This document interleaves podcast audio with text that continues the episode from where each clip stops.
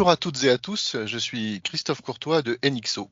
Je suis ravi de vous retrouver pour cette nouvelle émission du podcast NXO Tech consacrée à la transformation digitale des organisations en France.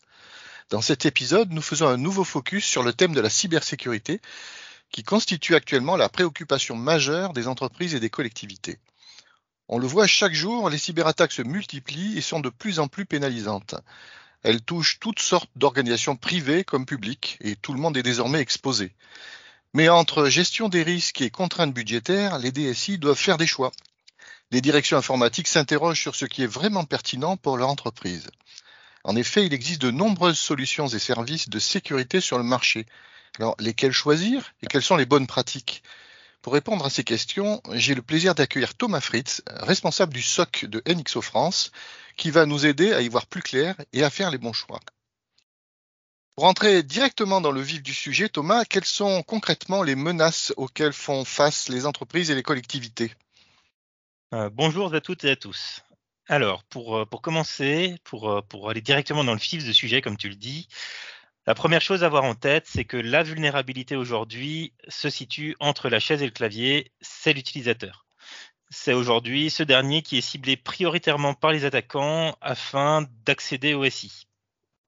Le déroulement classique qu'on voit dans le cadre des attaques, c'est un, utilisateur qui aura euh, cliqué malencontreusement sur un lien dans un mail qui était dans une attaque typée phishing, qui aura exécuté une pièce jointe qu'il n'aurait pas dû, permettant par ce biais-là aux attaquants de prendre la main sur un poste utilisateur dans, dans, un, système informatique. À partir de là, euh, les attaquants, ce qu'ils veulent faire, c'est de l'argent. Euh, donc les attaquants, globalement, pour ça, ils ont deux méthodes. La première, c'est voler des données et les revendre derrière, ou euh, chiffrer un système d'exploitation et en demander une rançon derrière pour en rendre l'utilisation. à partir de là, les attaquants vont avoir un certain besoin d'exhaustivité. Parce que si un attaquant compromet deux postes de travail et trois serveurs, il n'y a pas grand monde qui va payer une rançon derrière.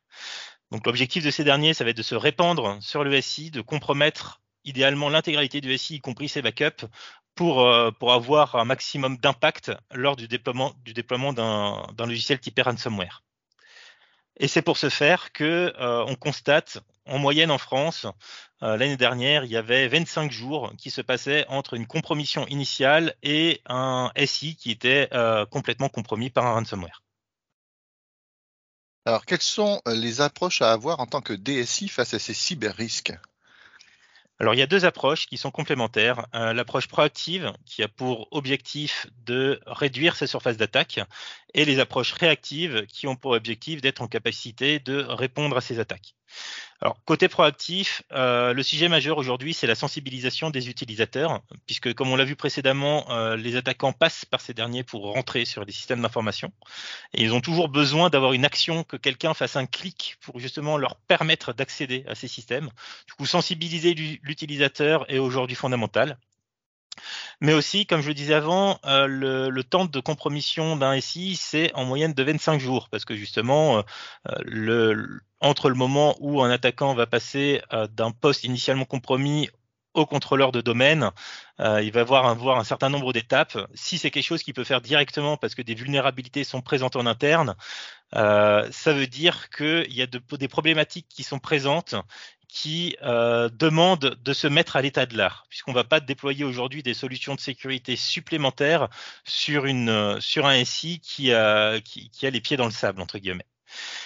Et le côté réactif, du coup, bah, c'est partir de l'hypothèse que le risque zéro n'existe pas, et donc de comment être capable de détecter et de répondre euh, aux attaques, aux cyberattaques. Alors justement, quelles sont les solutions qui offrent des capacités de détection et de réponse? Alors le point névralgique du SI aujourd'hui, à mon sens, c'est Silent Point, euh, qui est à la fois donc le poste utilisateur sur lequel bah, les attaquants vont rentrer, mais aussi les serveurs qui hébergent les données qui sont ciblées par ces mêmes attaquants. Euh, les solutions qui historiquement protègent cette couche endpoint, ce sont les solutions typées antivirus. Alors les solutions typées antivirus, elles ont évolué au cours, du temps. On est passé de solutions qui faisaient de l'analyse statique à ensuite de l'analyse de code heuristique, puis ensuite du sandboxing qui consistait à envoyer euh, des fichiers suspicieux dans des environnements clos euh, afin de regarder leur comportement sur ce dernier, etc. Toutes ces évolutions successives de l'antivirus aujourd'hui sont réunies dans ce qu'on appelle l'EPP, l'Endpoint Protection Platform, qui va protéger aujourd'hui contre la majorité des attaques connues. La question, par contre, se, pose sur les limites des solutions EPP aujourd'hui et euh, qui, a, qui, qui, qui, a mené à l'émergence de, des solutions qui sont, qui sont aujourd'hui appelées EDR, Endpoint Detection and Response, qui visent à combler l'angle mort des solutions EPP via de l'analyse comportementale, qui, euh, via corrélation de log, qui, via moteur d'apprentissage, va s'intéresser non pas à un binaire dans une attaque, mais va s'attaquer au comportement d'un attaquant, c'est-à-dire euh, comment mon attaquant euh, va se comporter sur le réseau une fois qu'il a compromis justement ce poste initial, les actions qu'il va mener. L'idée d'une solution EDR, ça va être d'effectuer cette analyse comportementale de manière à remonter des comportements suspicieux, euh, de manière à, à, identifier les attaquants lorsqu'ils sont présents sur le SI. Alors, ce côté corrélation d'événements pour mettre en avant des comportements suspects, c'est pas une des raisons d'être des solutions SIEM si, euh, mais les solutions SIEM ont leurs propres problématiques. Une solution SIEM, c'est quelque chose qui est lourd à déployer, lourd à exploiter et qui est hors de portée de la majorité des petites et moyennes structures aujourd'hui. De plus, le périmètre du SIEM est global. C'est une solution de centralisation des événements de sécurité et ne couvre pas de manière native l'endpoint. Donc, pour pouvoir couvrir cette couche endpoint, ça demande l'adjonction supplémentaire d'une solution type EPP ou EDR pour couvrir cette partie-là. De plus, euh, le tournant euh, moteur d'apprentissage ou encore intelligence artificielle, comme on, avec des guillemets autour, euh, a été pris avec un train de retard par les solutions SIEM aujourd'hui par rapport aux éditeurs de solutions EDR. Et c'est à partir de ce constat, en fait, que les éditeurs de solutions EDR se sont dit, non, nous, on est vachement pertinent sur ce côté analyse comportementale. Euh, par contre, notre, euh, notre capacité de détection aujourd'hui est limitée à l'endpoint. Pourquoi est-ce qu'on ne serait pas capable d'entraîner nos moteurs de détection sur des périmètres plus larges? Euh, donc en, en, entrant des logs supplémentaires pour pouvoir avoir, avoir la partie, endpoint, mais aussi les couches réseau via, via les, les logs des, des, firewalls par exemple, la couche identité, la couche mail, etc. En faisant évoluer les solutions EDR vers ce qu'on appelle aujourd'hui le XDR, qui est une approche SIEM-like au sein d'une même solution unifiée. Ces solutions semblent pertinentes, mais quid de leur exploitation? Car euh, les solutions SIEM sont justement, comme tu l'as dit précédemment, complexes à utiliser. Alors il faut garder en tête que ça reste ce qui distingue euh, une solution EPP d'une solution EDR-XDR. C'est qu'il y a un besoin d'effectuer de la qualification d'incident qui est remonté par la solution. Donc, un besoin d'exploitation temps réel et donc un besoin euh, soit de ressources qualifiées en interne pour effectuer ces qualifications et ces traitements, soit un service externalisé dédié euh, sur ces questions-là. C'est dans ce contexte, euh, face à la demande croissante de nos clients par rapport à des compétences dans ce domaine, qui sont aujourd'hui complexes à trouver sur le marché, qui ont abouti à la création d'une offre de service chez NXO autour de ces solutions, L'objectif étant de gérer les incidents de sécurité pour nos clients à un coût inférieur euh, à une ressource interne dédiée chez, chez nos clients.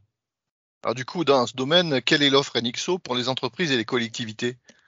Alors, notre offre de service repose sur une solution euh, EDR, XDR qui est basée dans le cloud, donc qui permet un, déploiement plus rapide et simplifié par rapport à des solutions CIEM-like. Euh, c'est un service où on effectue la détection et les qualifications des incidents de sécurité. On va notifier nos clients quand nécessaire uniquement, avec plan d'action et assistance pour implémentation de ce dernier. Et si les solutions sont importantes pour offrir un maximum de contexte analyste, euh, ce dernier reste au cœur du service et est systématiquement impliqué euh, dans chaque communication qui est effectuée auprès de nos clients. L'objectif est de réduire la charge de nos clients sur cette gestion des incidents de sécurité. Ce qu'on constate, c'est que entre la plus-value des technologies EDR euh, e et de notre service, on contacte nos clients une fois pour 100 alertes remontées. Et pour conclure, quels sont selon toi les trois points à retenir dans le cadre de la mise en place d'un SOC Le premier, c'est euh, de quoi est-ce que j'ai besoin aujourd'hui et de quoi est-ce que j'aurai besoin demain? Quelles sont mes sources de log? Beaucoup de clients pensent avoir besoin d'une solution SIEM alors qu'une solution type XDR serait plus pertinente et permettrait d'adresser de manière cohérente et unifiée les problématiques endpoint et sources tierces. Le deuxième, ça serait euh, quels sont mes moyens humains et financiers aujourd'hui? Si je n'ai pas les moyens euh, d'investir sur une solution EDR, que ce soit dans la solution en elle-même ou dans son exploitation. Euh, partir sur ce type de solution n'est pas forcément pertinent euh, parce que c'est comme le coup de j'achète un rameur et je l'utilise pas, la plus-value est pas, est pas, est pas présente. Du coup, dans ce genre de cas, investir sur une solution EPP serait plus pertinente, mais dans ce cas-là, réfléchir à quelle est la solution qui est pertinente et qui sera évolutive euh, pour pouvoir adresser mes besoins dans le futur sans avoir besoin d'en changer. Et enfin, la dernière, si je pars sur un service pour euh, gérer ce genre de solution, quelle est la plus-value de ces dernières? Est-ce juste un service de détection et de notification ou est-ce qu'il y a un vrai accompagnement qui est présent derrière? Eh bien, Thomas, merci. Bien voilà qui conclut cet épisode du podcast NXOTech. Nous espérons que vous l'aurez trouvé intéressant et enrichissant. Et si c'est le cas, n'hésitez pas à commenter et à relayer. Vous pouvez aussi contacter NXO pour aller plus loin. À bientôt.